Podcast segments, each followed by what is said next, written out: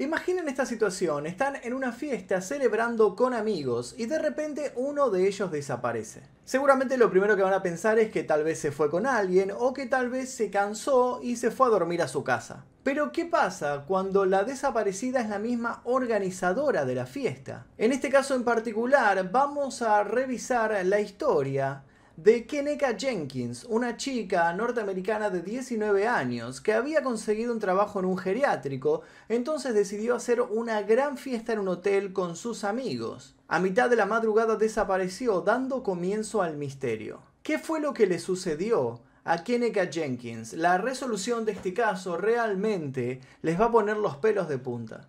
Pero antes de comenzar les pido por favor que se suscriban si es que todavía no lo hicieron, dejen su like, activen notificaciones y pueden tocar el botón que dice unirse aquí debajo y su nombre va a salir al final de los videos, agradeciéndoles por el apoyo que le dan a estas producciones y van a ser parte del clan Mephisto. Ahora sí, sin más demora, comencemos. Corría el año 2017 y esta joven, nacida en Illinois, estaba muy contenta porque iba a asistir a una fiesta en un hotel con sus amigos. El motivo del festejo era celebrar su nuevo trabajo en un geriátrico. El grupo de amigos habían reservado la habitación 926 en el noveno piso del hotel Crown Plaza Chicago O'Hare en Rosemont, ubicado en un suburbio. La fecha de la juntada era el viernes 8 de septiembre de 2017.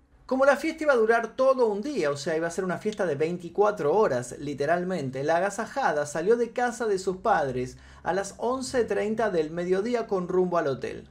Los primeros momentos de la celebración transcurrieron con tranquilidad e incluso quedaron grabados en un video que luego fue subido a Facebook. En este video se la logra ver con una amiga posando muy feliz para una foto, vistiendo un jean con un top blanco y una campera. Tiempo más tarde se volvió a grabar un nuevo documento, esta vez un Facebook Live, una transmisión que ella misma hizo en su cuenta personal de Facebook mostrando la celebración. Es en este video precisamente donde comienza el misterio, porque allí se la puede ver diciendo help me, help me, o sea, ayúdenme, ayúdenme. ¿Por qué estaba pidiendo ayuda? Pero lo que llama la atención es que lo estaba diciendo entre risas. ¿Era acaso una broma o era un mensaje oculto? Lo cierto es que este video, que ha sido visto por más de 4 millones de usuarios, da inicio a las sospechas sobre lo que pasó. Las cámaras de seguridad y los videos de la joven no muestran ninguna actitud anormal hasta las 1.13 horas de la noche. Es en ese momento en el que Keneka le transmite a sus amigas que va a ir a su auto.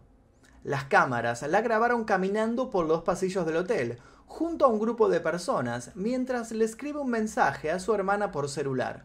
Hasta el día de hoy, ese grupo de personas que la acompañaba no ha sido identificado. Las cámaras la pierden de vista durante un par de horas, hasta que vuelve a aparecer a las 3.27 am. Es entonces cuando se la ve claramente mareada y sin control de sus emociones, en lo que aparentemente parece un estado de embriaguez que le impide caminar con normalidad, necesitando las paredes y el mobiliario para avanzar. Las sospechas comienzan a surgir. Tanto sus amigas como sus familiares sabían que Keneka no era una persona que bebía alcohol con regularidad. Es por eso que varios se preguntan, ¿acaso lo hizo por voluntad propia o alguien la obligó a tomar alguna bebida? Sus últimas imágenes aparecen en la zona de la cocina, un sector que en ese momento estaba en desuso. Allí se encontraba un enorme freezer abandonado que por causas desconocidas todavía estaba en funcionamiento. En los reportes policiales, una de las entrevistadas afirmó que el comportamiento de la joven todo ese día no había sido habitual, que se la podía observar triste como ausente. Por momentos se paraba, bailaba, pero volvía a sentarse, como si algún recuerdo o preocupación la opacara.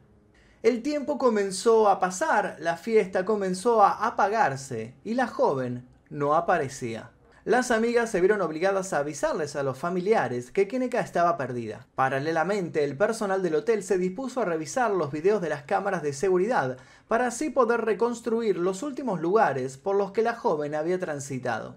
El cuerpo de Keneka sería hallado al día siguiente, el domingo, a la 1 a.m.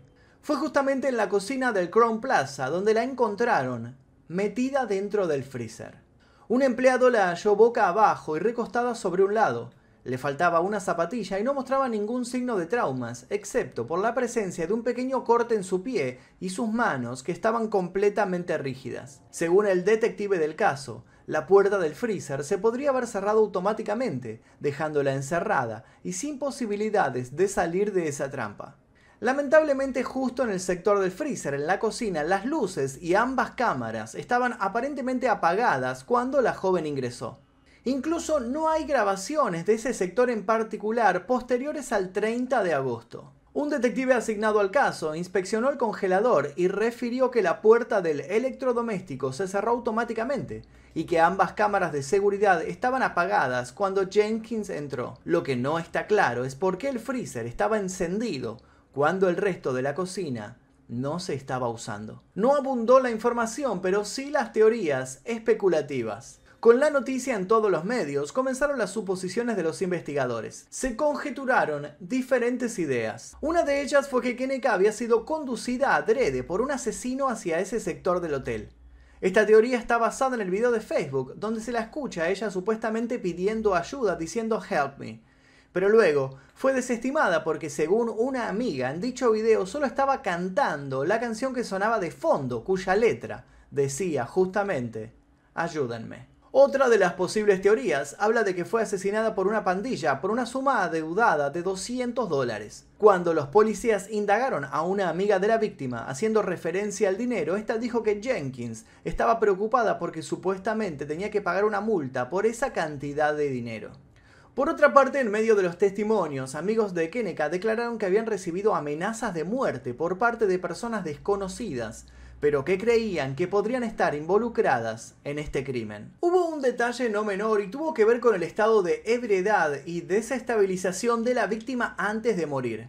El médico forense del condado de Cook, que había realizado la autopsia, dejó en claro que no había consumido marihuana ni drogas, pero sí confirmaba que había 0.11 de alcohol en sangre, que como parámetro superaba bastante los límites legales permitidos para conducir. Esto coincide con otros testimonios en los que varios afirman haberla visto beber coñac. También se pudo establecer que en el cuerpo de Keneka se halló un medicamento llamado topiramato, que se receta generalmente para el tratamiento de la epilepsia y las migrañas. Esto da lugar a la suposición que la combinación de este medicamento con los niveles de alcohol en sangre sumado a la hipotermia sufrida al haber quedado encerrada en el freezer, fueron elementos fundamentales para una muerte inmediata. Teresa Martin, la madre de la víctima, declaró a los investigadores y al policía que la joven no estaba realizando ningún tratamiento para la epilepsia, ni tampoco tenía recetada alguna medicación similar. ¿Se puede pensar entonces que alguien le brindó este medicamento, este topiramato a propósito y ella lo consumió sin saberlo tal vez, mezclado en una bebida? Además de las cámaras de seguridad, los investigadores revisaron los mensajes de texto de los celulares de los testigos